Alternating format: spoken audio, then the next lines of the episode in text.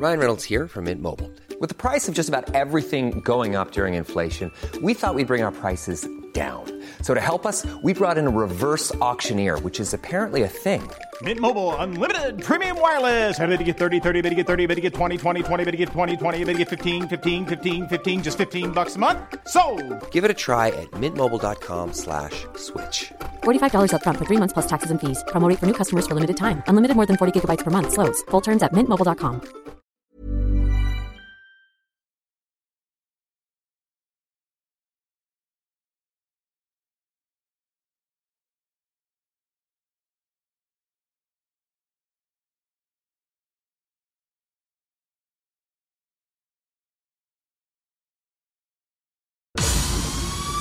El Heraldo Media Group presenta Periodismo de Emergencia con Arturo Rodríguez, Hiroshi Takahashi y Roberto Aguilar.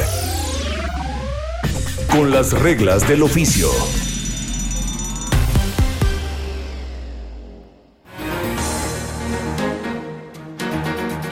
Buenos días, bienvenidos a Periodismo de Emergencia. Como siempre es un gusto saludarle. Yo soy Arturo Rodríguez y aquí en cabina estamos Hiroshi Takahashi. Muy buenos días, Arturo. Buenos días y Roberto Aguilar. ¿Qué tal amigos? Bienvenidos, muy buenos días a una emisión más de Periodismo de Emergencia. Y como siempre iniciamos con el próximo pasado. Próximo pasado, la noticia que debes saber. El país sigue marcado por la pandemia y al cerrar la semana se ubica en el umbral de las 190.000 muertes por COVID-19, un dato crítico en tanto actualiza su posición como el tercer país con más decesos, solo detrás de Estados Unidos y Brasil. A dos meses y medio de haber iniciado la vacunación con distintos reactivos, apenas si supera el 2.5% de su población inmunizada con 2.731.000 dosis aplicadas, de las cuales un poco más de 603.000 han recibido segundas dosis. La falta de dosis topó ahora con la negativa del presidente estadounidense Joe Biden a compartir vacunas conforme al pedido del presidente López Obrador. Y es que esta semana inició con un encuentro binacional virtual en el que presumiblemente se fortalecieron las relaciones entre México y Estados Unidos en temas como migración, seguridad fronteriza, tratado comercial, seguridad, cooperación para el desarrollo. El presidente de México aseguró que ni siquiera tocaron el tema energético en lo referente a la reforma a la ley eléctrica impulsada por su gobierno, que ha despertado inconformidad en inversionistas estadounidenses. La reforma a la ley de la industria eléctrica fue uno de los que dominaron la agenda de la semana, con la aprobación en el Senado erigido en Cámara Revisora, en la que se mayoriteó la aprobación para quedar en 68 votos a favor contra 58 en contra de las bancadas opositoras que apelaban la constitucionalidad del ordenamiento, un aspecto que lleva el tema a la Suprema Corte que en los próximos meses deberá revisar si es procedente. Por otra parte, la agenda electoral estuvo cargada de información y con el arranque de las campañas a la gubernatura en los estados de Guerrero, Nuevo León, San Luis Potosí y Sonora, ayer inició la etapa más álgida rumbo a la mega elección de junio. En este contexto, la postulación del candidato de Morena de Guerrero, Félix Salgado Macedonio, mantuvo la notoriedad de las semanas previas, toda vez que el organismo local electoral validó su postulación, pero él no inició campaña, debido a que debe esperar la realización de una encuesta de partido para confirmar su postulación. El tema toca al presidente López Obrador, que a lo largo de la semana expresó reiteradamente que el movimiento feminista es montado y utilizado por la oposición. El feminismo se mantiene como un asunto difícil de abordar para el mandatario, que además de sus expresiones, enfrenta las críticas por la colocación de vallas en Palacio Nacional previo a las movilizaciones del próximo 8 de marzo. En distintos frentes, el presidente López Obrador concentró la agenda. Primero por la vulnerabilidad de su seguridad en tres episodios, luego por la solicitud de transparentar el expediente del gobernador tamaulipeco Francisco Javier García Cabeza de Vaca, que el Congreso negó. Luego, por sus diatribas contra sus opositores, que por otra parte fueron validadas como ejercicio de libertad de expresión por el Tribunal Electoral, en un fallo emitido en medio de sus señalamientos a sus adversarios, al activista empresario Claudio X González y el pleito con Diego Fernández de Ceballos, el veterano político que acaba de incursionar en redes sociales. Con las reglas del oficio por El Heraldo Radio.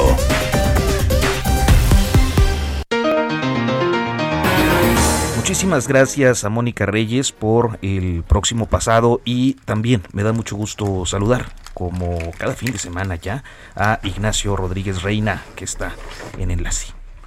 ¿Cómo estás, Ignacio? Bienvenido. ¿Cómo están, Arturo? Muy buenos días y a todos los compañeros de la mesa. Buenos días, Nacho. Pues bueno, eh, estamos ya eh, de cara al 8 de marzo, una fecha que es eh, pues emblemática para la lucha feminista, es el Día Internacional de la Mujer, una fecha que pues sirve como referente para la reivindicación de distintos tópicos de la, de la agenda feminista. Y eh, el día de hoy hemos eh, eh, logrado enlazarnos con pues una escritora, articulista, una mujer pues muy destacada tanto en el ámbito de las letras como de el periodismo que es Sabina Berman a quien me da mucho gusto saludar. Muy buenos días Sabina, te saluda Arturo Rodríguez. buenos, buenos días. Buenos días. Estamos aquí en cabina Roberto Aguilar, Ignacio Rodríguez Reina, Hiroshi Takahashi. Sabina, ¿cómo estás? Muy buenos días. Eh, Sabina, pues eh, estamos a un par de días del 8 de marzo, el día con que se, digamos, se recuerda o se marca la fecha del Día Internacional de las Mujeres.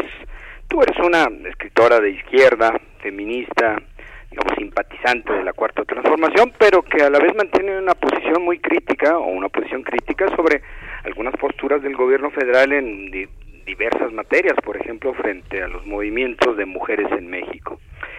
¿Cuál es, en tu opinión, Sabina, el desafío que están planteando los movimientos de mujeres en este 2021 al presidente Andrés Manuel López, Obrador? Bueno, como sabemos, el presidente López Obrador planteó su gobierno con dos meses. Eh, radicar la que solo todos no estar de acuerdo, y elevar a los pobres y disminuir los privilegios ricos, que no capturó la intención del Estado, ¿no? Básicamente, a los más votamos por López Obrador. En su programa de, de gobierno nunca apareció el mismo. Mi impresión es el presidente al nombrar un gabinete donde hay de mujeres, creyó haber cumplido con el feminismo y se olvidó del asunto. Pero el feminismo mucho más que mujeres en puestos de poder. El feminismo exige al poder político público cambie las cuestiones reales de la vida de las mujeres, la vida cotidiana y sobre todo porque eh, Sabina, eh, vamos a, tratar de hacer un ajuste en el enlace, discúlpanos, y creo que tenemos una, una pequeña falla en la comunicación. Eh, pues es muy interesante, Hirochi, hablar de este tema con Sabina Berman, que me parece un, referente importante en la agenda de, de, género, ciertamente, y en otros, ¿no? Y en un momento en donde se están buscando argumentos por todas partes, no es extraño de pronto discutir de cómo se están creando las percepciones alrededor de estos movimientos que se están dando eh, del feminismo. Eh, prácticamente por un lado hablamos de eh, las, las feministas radicales que de pronto sacan en la televisión vestidas de negro con pañoletas moradas destrozando monumentos. Por otro lado hablamos de estas feministas como intelectuales ¿no? de las universidades que de pronto están comenzando a generar otro discurso y tienen sus asociaciones y hacen como propuestas eh, hacia adelante. Y estamos también escuchando la propuesta de muchas eh, pues escritoras este intelectuales como Sabina también que están dando otra lectura del feminismo y otra aproximación eh, a, este a este pues asunto que también vemos desde la aproximación del el Palacio Nacional no son son, son eso pero creo que ya pudimos restablecer la comunicación con Sabina Berman. Disculpa la interrupción Sabina Sí, ah. como... Eh, ¿Qué pasó? ¿No les gustó lo que estaba diciendo y me cortaron? No, hombre, estaba genial. Lo que pasa es que teníamos ahí como una... No escuchábamos. interrupción. Sí, se cortó. Sí, este, pero perdón, adelante, Sabina. Eh, eh, ¿Dónde me quedé? Que todavía estaba yo hablando de cómo el presidente al inicio de su sexenio este, nombró un gabinete paritario. Lo nunca visto en México y por cierto en ese momento lo nunca visto en el mundo. Eh, mitad mujeres, mitad hombres. Y yo creo que el presidente López Obrador creyó que así dejaba saldada su deuda con el feminismo. Bueno, lo que pasa es que el presidente no se ha sumergido en lo que es el feminismo. Las mujeres nos da mucho gusto ver a mujeres en puestos de poder, pero eso no es el feminismo. El feminismo implicaría que esas mujeres crearan política pública para cambiar las condiciones de vida de las otras mujeres, que mejoraran la condición de las mujeres y en específico y urgentemente que erradicaran la violencia de género, es decir, la violencia que va dirigido va dirigida a las mujeres por ser mujeres, la violación, el acoso, este, los feminicidios, y esto el presidente López Obrador, la verdad es que le ha atado las manos a las mujeres del gabinete y les ha impedido hacerlo. Todas han, cada una de ellas, de las mujeres del gabinete, al interior de sus ámbitos han hecho política pública, para las mujeres, pero no a nivel nacional. No hay una gran campaña para cambiar la condición de vida de las mujeres y es lo que le pide el feminismo, lo que le pedimos las feministas, que en México ya es un sinónimo de decir las mujeres, al presidente. Llevamos dos años y medio eh, diciéndoselo al presidente en las mañaneras, en los aeropuertos, en artículos, de periódico, en programas de radio y de televisión. El feminismo mexicano es de una cohesión sorprendente. Yo no recuerdo un movimiento social tan cohesionado y con un relato tan seguro. Bueno, pues el presidente no nos oye.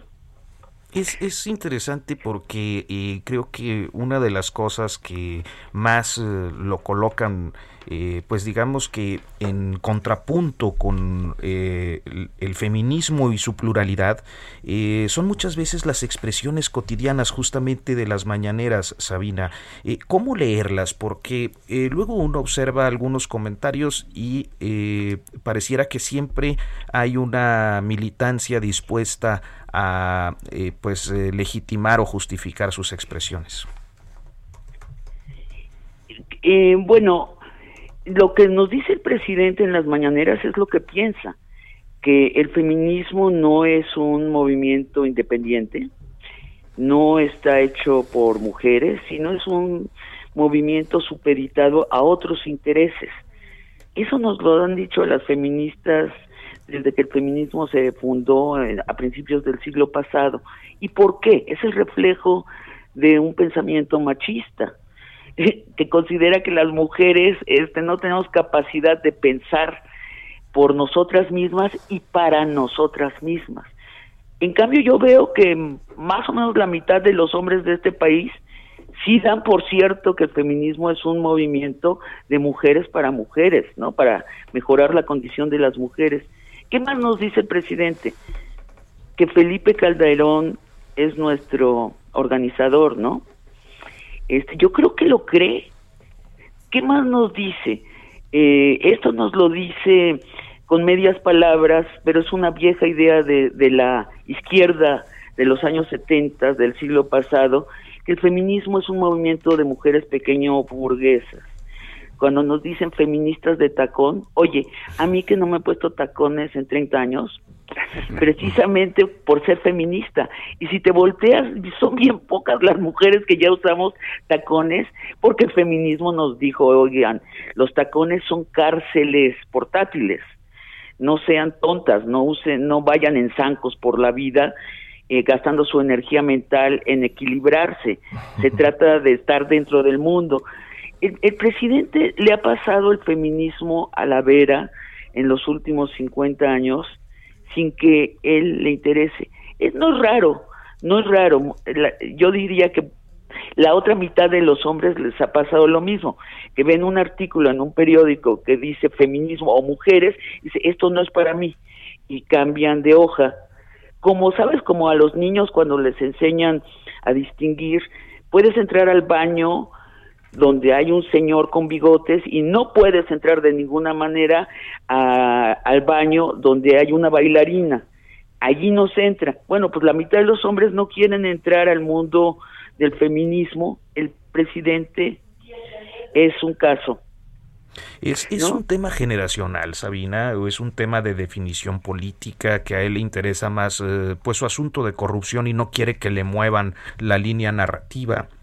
¿Qué, qué es lo que interpretas tú que eres una observadora? Son ambas cosas, Ignacio. Este es un asunto general, generacional. El presidente cuajó sus ideas eh, fundamentales en una izquierda que desconocía el feminismo y lo consideraba un movimiento pequeño burgués, pero ha tenido 50 años para revisar esa noción y, y precisamente 50 años donde el feminismo ha dejado de ser un movimiento intelectual efectivamente eh, originado en las clases medias. Pues Simón de Beauvoir era una mujer de clase media, efectivamente. Este, allí nacen muchos movimientos sociales. El presidente no ha revisado lo que ha pasado con el feminismo, que se ha convertido en un en el movimiento social más importante del mundo actualmente. Y parecería, Sabina, que eh, sí. tampoco quiere revisarlo, si no ha revisado, eh, digamos, la línea de su pensamiento, lo que ha evolucionado este movimiento que reivindica los derechos de las mujeres, y, y, y pone expresiones, digamos, en la agenda pública como diciendo que esos son conceptos surgidos en el extranjero que no tienen nada que ver con nuestra identidad nacional y bueno, su defensa um, día férrea que ha hecho de la candidatura de, Salgado, de Félix Salgado Macedonio a la, gubernatura de, de, Guerrero, Sabina. Sí, el, el presidente todos sabemos que es un político muy astuto. En esto del feminismo, su astucia no está funcionando. El presidente se ha comprado su este su rival principal. Él lo hemos visto en tiempo real como el feminismo le ha alargado la mano y le ha dicho con todo tipo de discursos diversos, nosotros, nosotras somos parte del cambio, de la transformación de México. La 4T será feminista o no será. Eso se lo, esa es una frase acuñada por las mujeres de Morena, por cierto. El presidente no escucha y en esto no está siendo astuto. El presidente está creándose a sí mismo como el villano del feminismo. A mí me da a veces risa, pero generalmente me da mucha tristeza. Es una oportunidad que él está dejando pasar y que el feminismo lamenta que deje de pasar. El día de mañana, si el presidente cambia de postura, el feminismo no tiene deuda con el presidente, ¿me explico? No hay una, una, eh, hay un malentendido de parte del presidente con respecto al feminismo, no hay un conflicto de intereses.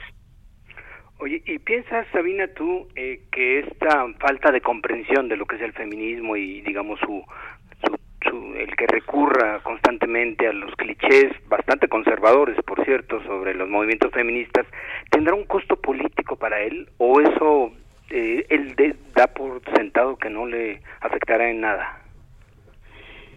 Me imagino, especulo que él ha visto los números en el estado de Guerrero y sabe que eh, Salgado Macedonio va a ganar, este, que sabe que las feministas de Morena, que son la mitad de la gente que está en Morena, se van a quedar, eh, que calcula que no va a tener un costo político. Yo creo que el presidente no está viendo el verdadero costo político, que es que a Morena el aura ético se le, se le va a desaparecer con esto. Nos va a ser muy difícil a mujeres y a hombres en adelante pensar que Morena es un partido que se rige por la ética y no por la conveniencia, por la vulgar conveniencia, diría el presidente, cuando vemos que están imponiendo a Salgado Macedonio, que es un presunto violador en, eh, eh, como candidato de Morena y virtual gobernador de, Guerrero, porque en Guerrero no hay oposición a Morena. Va a ser muy difícil escuchar de, la misma manera que antes al presidente hablar del bien y el mal y de ideales. Eh, Sabina, además de digamos de tu postura sobre sobre la incomprensión del presidente López Obrador hacia los movimientos de las mujeres. También quisimos platicar contigo para que nos comentes, tú estás Estuviste justo hace hasta hace algunos meses eh, eh, participando como conductora, como co-conductora en un, en un programa de televisión en Canal 11 y bueno, después de desavenencias que tuviste justamente por lo que tú considerabas que era un trato inequitativo y desigual en la conducción, bueno, dejaste ese programa, acabó el programa, pero regresas a los medios públicos con, eh, entiendo que en unos cuantos días con el programa de largo aliento. ¿Por qué no nos platicas de qué va? ¿Qué es lo que vamos a a escuchar o con qué nos pretendes seducir para que te escuchemos y te veamos en, en tu programa, Sabina? Eh, pues muchas gracias por abrir, abrir este tema de largo aliento. Eh, a mí durante la pandemia eh, me he vuelto una hiperrealista, me he dado cuenta que estaba separada de la realidad. El virus nos enfrentó a todos a la constatación de que la realidad existe, la naturaleza existe, estamos insertos en ella y que nos hemos llenado de ideologías que nos separan de la realidad.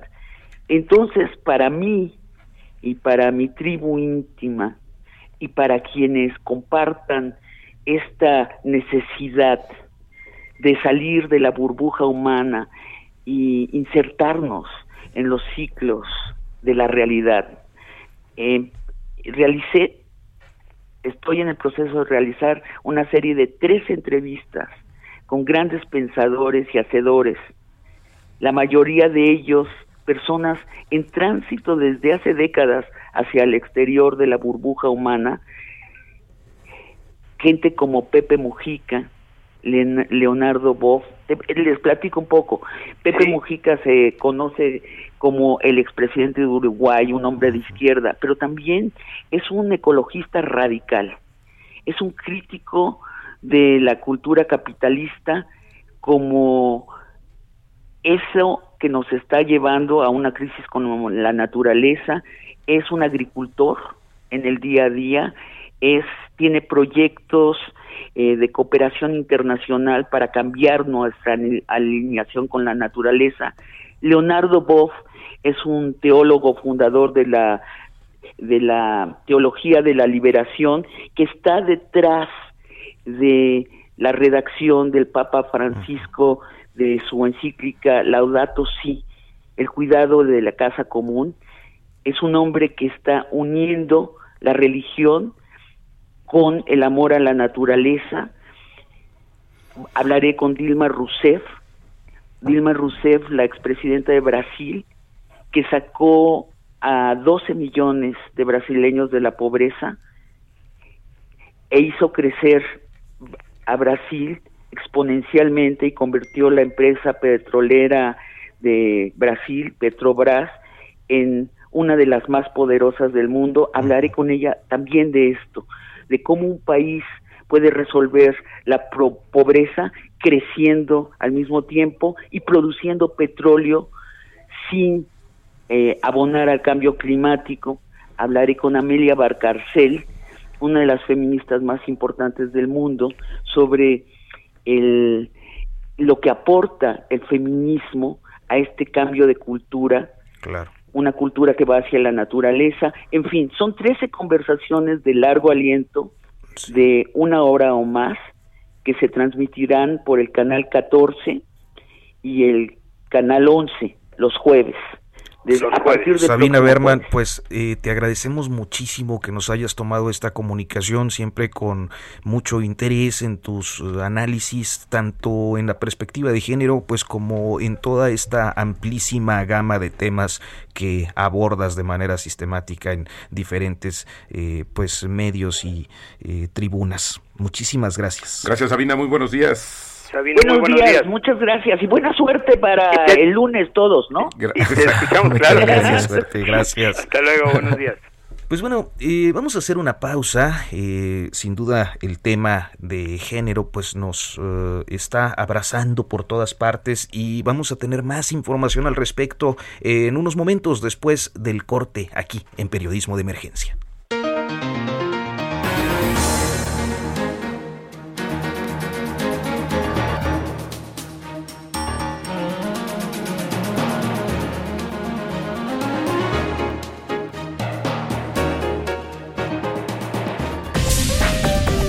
En un momento continuamos. Periodismo de emergencia. Regresamos con las reglas del oficio. Estamos aquí porque estamos indignadas. Estamos enojadas con las autoridades. Por supuesto que estamos enojadas con las autoridades. ¿En México es difícil ser mujer? Por el simple hecho de ser mujer. Decidí contar mi historia y mostrarme al mundo tal cual como estoy, porque ya no quiero ver a otra mujer así. Bueno, pues eh, acaba de escuchar usted una parte, un fragmento del teaser que eh, pues está difundiendo, anunciando el estreno hoy, justo hoy, del documental La culpa no era mía, un documental eh, producido por Vanessa Job, a quien nos da mucho gusto saludar esta mañana. Vanessa, buenos días. Muy buenos días. Bienvenida. Vanessa, buenos días. ¿Qué tal? Mucho gusto, muchas gracias por estar con ustedes. Mira, estamos aquí en cabina, eh, Hiroshi Takahashi, Roberto Aguilar, eh, Ignacio Rodríguez Reina y yo, que soy Arturo Rodríguez.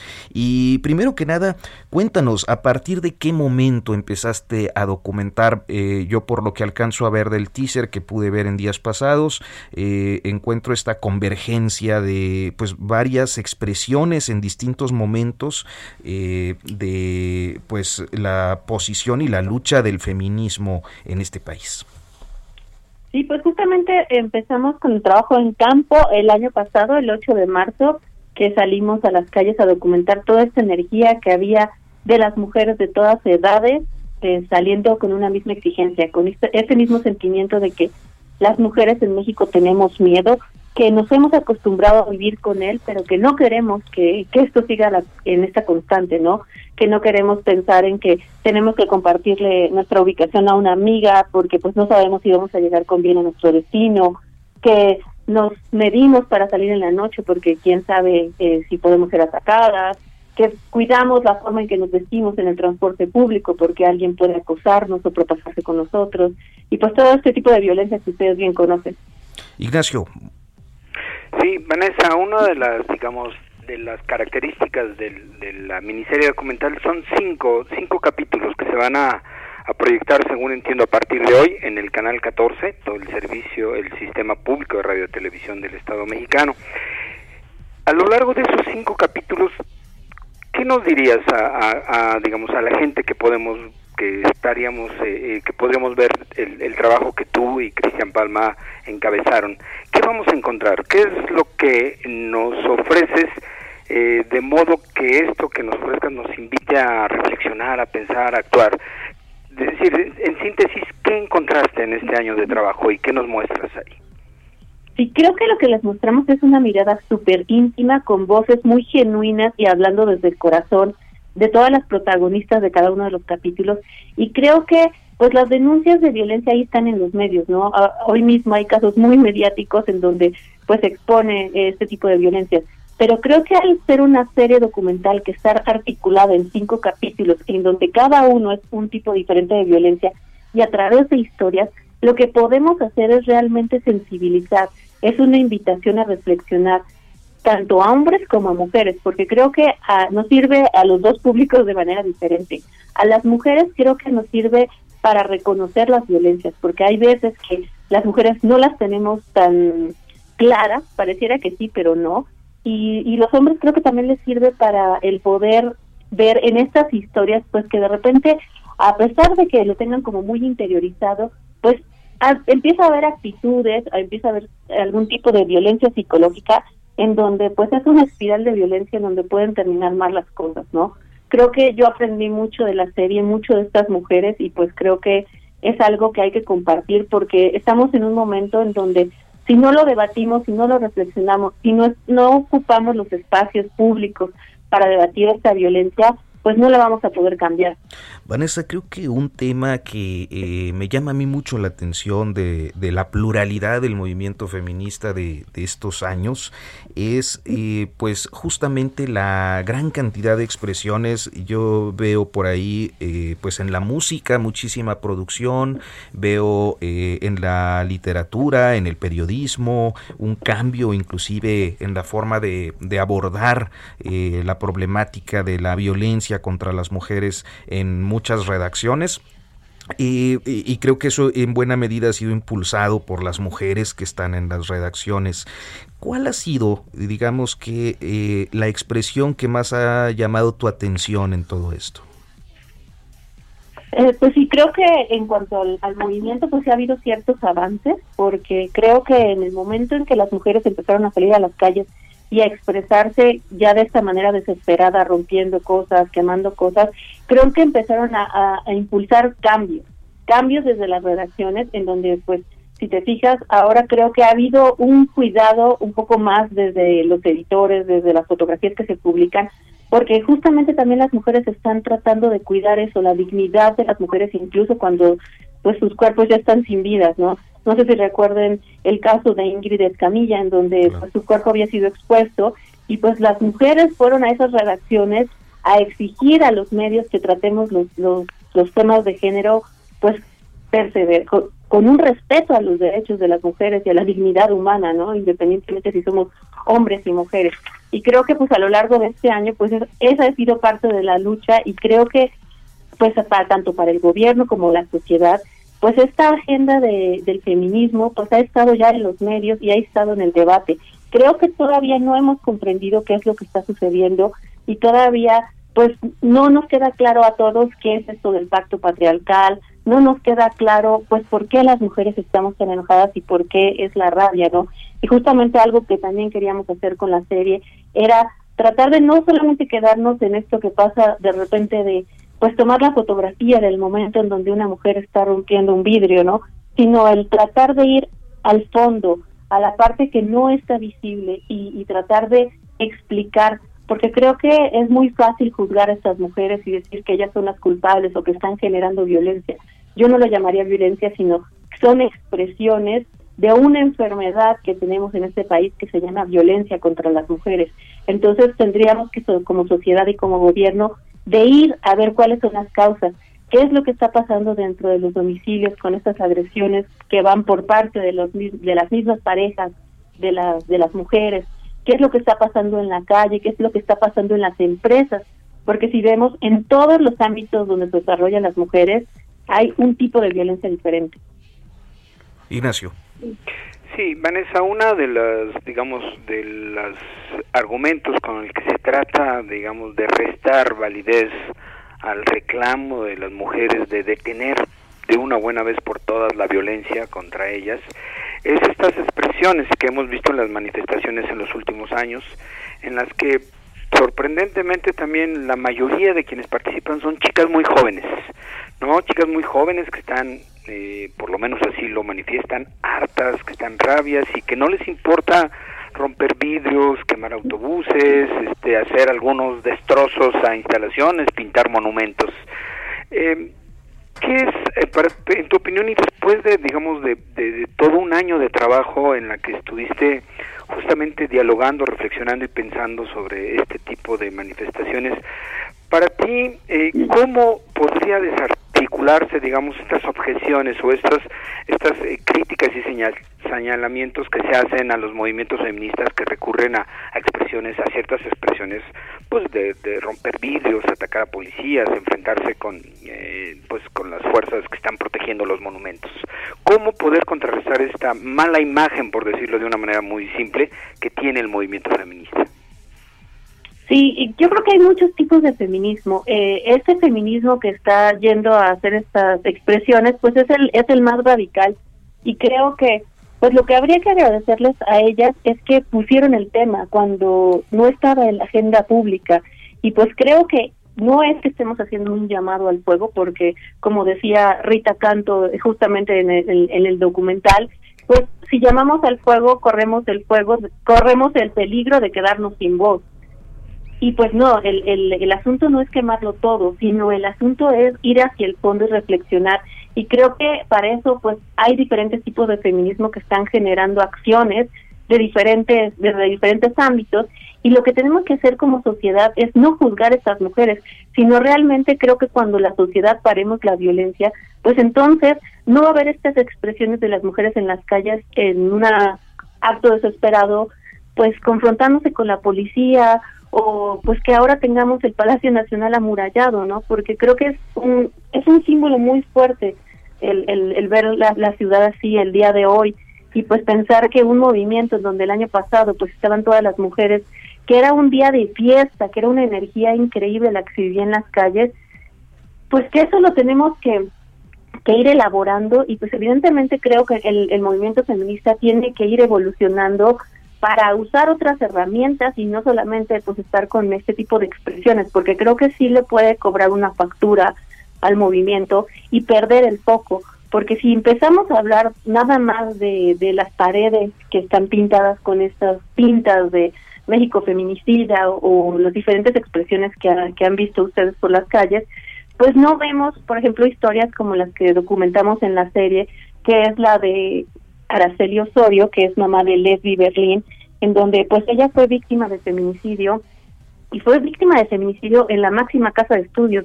En CEU ella fue asesinada con, pues, con violencia por parte de su novio y en un inicio la historia fue que ella se había suicidado con el cable de un teléfono y fue justamente la lucha de este feminismo, de las colectivas de la UNAM, que no dejaron nunca a su madre sola y pues que lucharon porque el, caso de Lesbi pues sí se juzgara como un feminicidio e incluso la Fiscalía de la Ciudad de México pidió una disculpa a la familia y a la comunidad universitaria por el tratamiento que se le dio, porque se le criminalizó. Entonces creo que cuando resolvemos el problema sistémico, cuando resolvemos la impunidad, pues vamos a resolver el problema de que haya eh, monumentos rayados.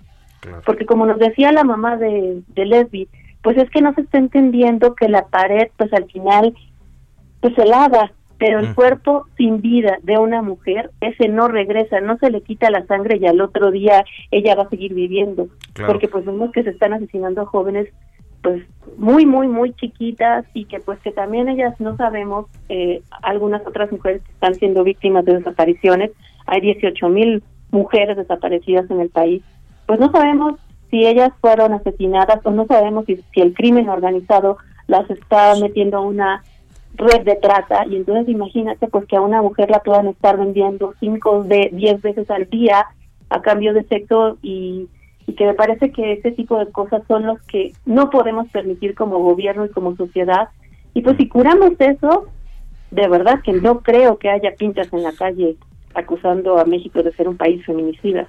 Y, y, Vanessa, mira, muy rápido, nos quedan un par de minutitos y yo quiero que nos digas eh, de manera somera de qué van cada uno de los episodios y dónde y a qué hora y cómo se pueden ver. Rapidísimo. Son cinco eh, capítulos que son muy poderosos, son 23 mujeres que nos dieron su testimonio.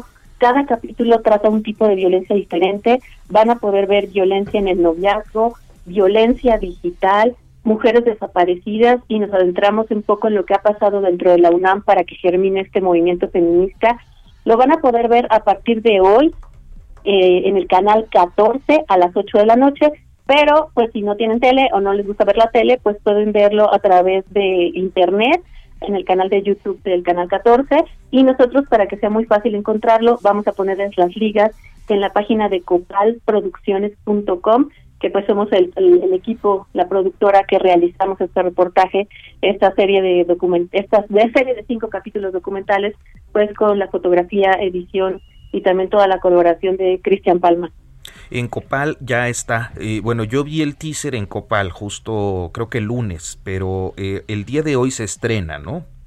El día de hoy se estrena y pues ya después de, del estreno en televisión, ahí van a estar la, los links para que ustedes lo, ubiquen de manera muy facilita, porque lo que queremos es que mucha gente lo vea. Los invitamos a hacer debate en las redes sociales, que pongámonos a reflexionar, no no con argumentos de, odio ni, ni, ni pues destructivos, ¿no? Mi padre siempre me decía, construye, no destruya. Y creo que pues lo que estamos ahorita tratando de hacer es generar un diálogo, una reflexión y una serie que visibilice las violencias y que ayude a mujeres y a hombres a tratar de parar esta violencia porque creo que llegamos a un momento en donde estamos en una emergencia nacional por la violencia contra las mujeres. Vanessa Job, pues te agradecemos muchísimo que nos hayas aceptado la comunicación, que nos hayas compartido tu perspectiva, todo lo que tiene que ver con este, con esta serie documental que me parece que llega, eh, pues en un momento importante para la comprensión de un fenómeno que todavía en amplios sectores de la sociedad es incomprendido. Así que muchísimas gracias y felicidades por tu trabajo. Gracias Vanessa. Muy buenos días. Vanessa, hasta luego, un abrazo. Gracias, gracias. Y pues Vamos a nuestra sección Todo menos fútbol.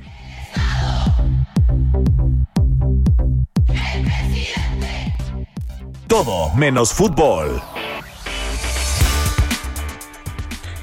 Seguimos en periodismo de emergencia ya en la sección Todo menos fútbol y hoy seguimos hablando de la perspectiva de género, aunque en otro ámbito. Katia López, nuestra compañera reportera del Heraldo Media Group. Muy buenos días, Katia. Tú nos traes una historia hoy de 30 mujeres mexicanas que destacan en el mundo y que están representando a México en distintas ligas profesionales. Hola, Katia, cuéntanos. ¿Cómo estás, Katia? Buenos días. Buenos días, Hola, muy buenos días. Qué gusto escucharlos. Gracias, Hiroshi. Sí, así es.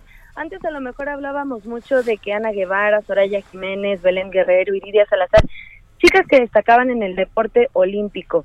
Pero ahora lo que parece más agradable y desde mi perspectiva abrió, digamos, esos triunfos en el olimpismo, le abrieron brecha a más mujeres que se incluyeron en el deporte y esto pues ha propiciado un, oleaje que provoca eh, la exportación de mucho talento femenil mexicano a ligas en Europa, en Asia. Tenemos, a, por ejemplo, Samantha Bricio jugando en la Liga Rusa de Voleibol.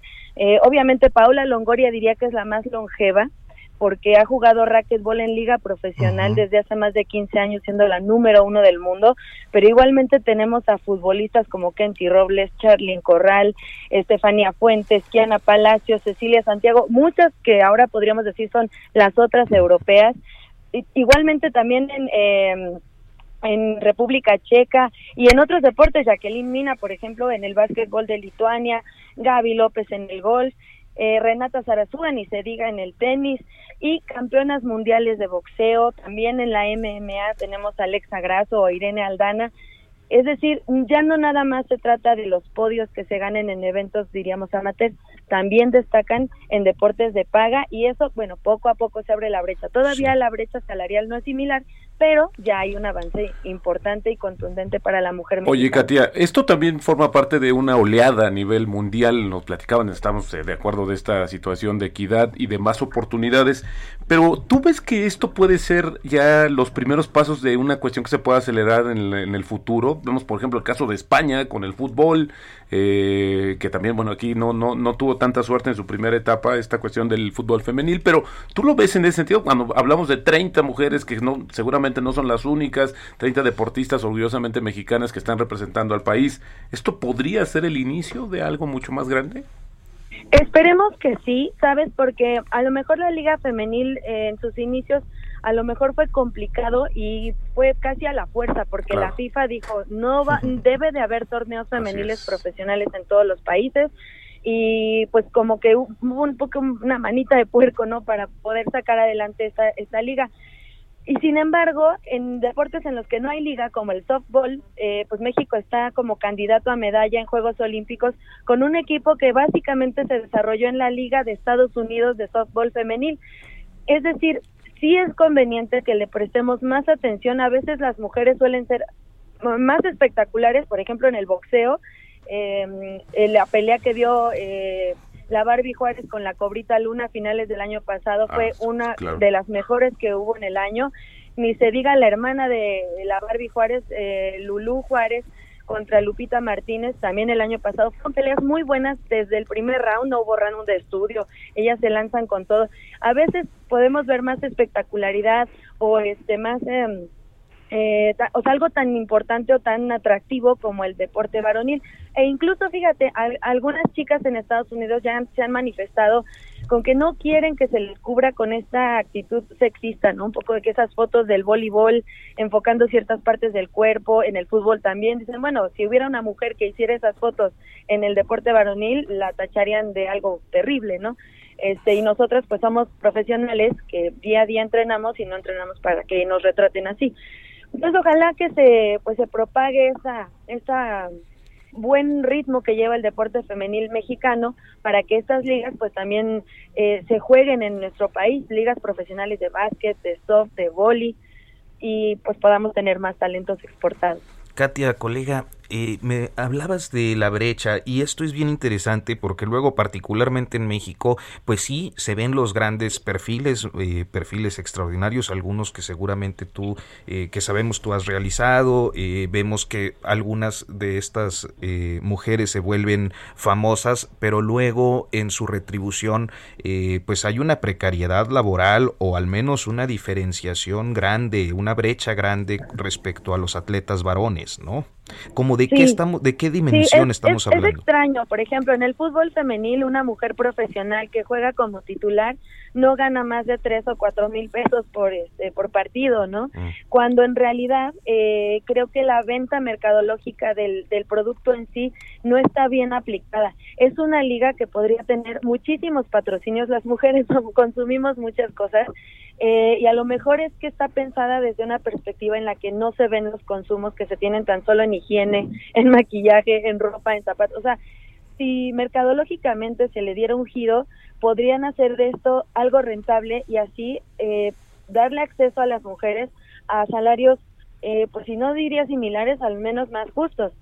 Igualmente en el boxeo se habla mucho de que las mujeres suelen ser las eh, carteleras de respaldo, no son eh, regularmente la pelea titular. Ahora en la pandemia empezamos a ver a mujeres como como la pelea estelar, pero pues no reciben esas bolsas que, que llega a haber entre hombres. Este fin de semana de hecho habrá una pelea muy buena en Estados Unidos en la que ellas, eh, las protagonistas, no quieren cobrar para que se vea que pues hacen el mismo esfuerzo, que a veces hasta son más espectaculares pero pues evidentemente no hay el mismo pago, aunque como que todavía se le ve como de segunda clase y viéndolo desde una perspectiva distinta podría ser tan o más rentable que el deporte varonil.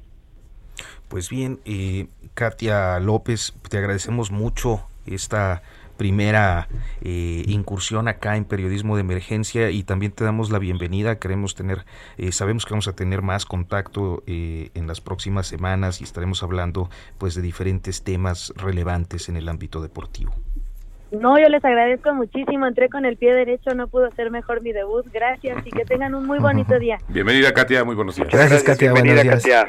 Y bueno, pues estamos ya a unos minutos de terminar eh, periodismo de emergencia y bueno, pues hay temas que se nos eh, eh, quedan. Quisimos privilegiar de el día de hoy, el día de mañana también el tema de género porque sin duda es muy relevante. La fecha lo amerita lo exige, la situación también, y creo que eh, pues es también parte del compromiso que el periodismo asume, Nacho.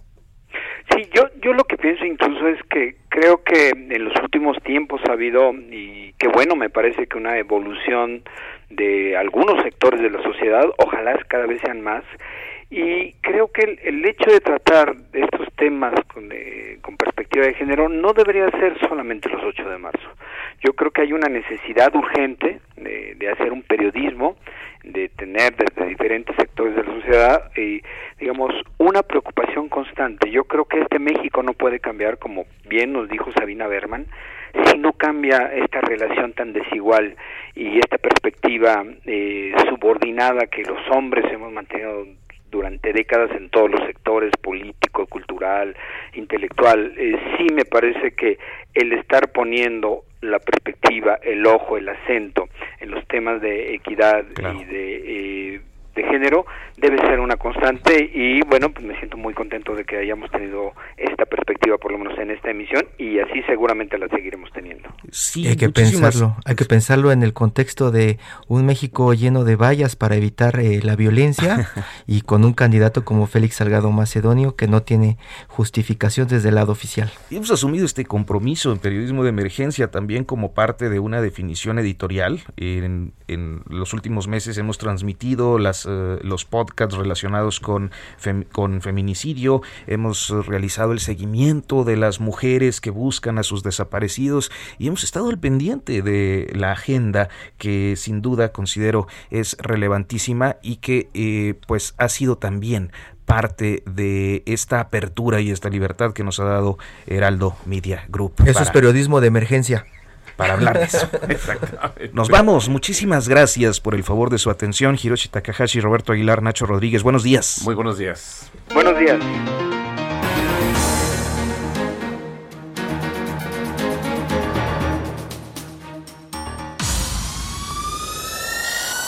Esto fue Periodismo de Emergencia. Con las reglas del oficio.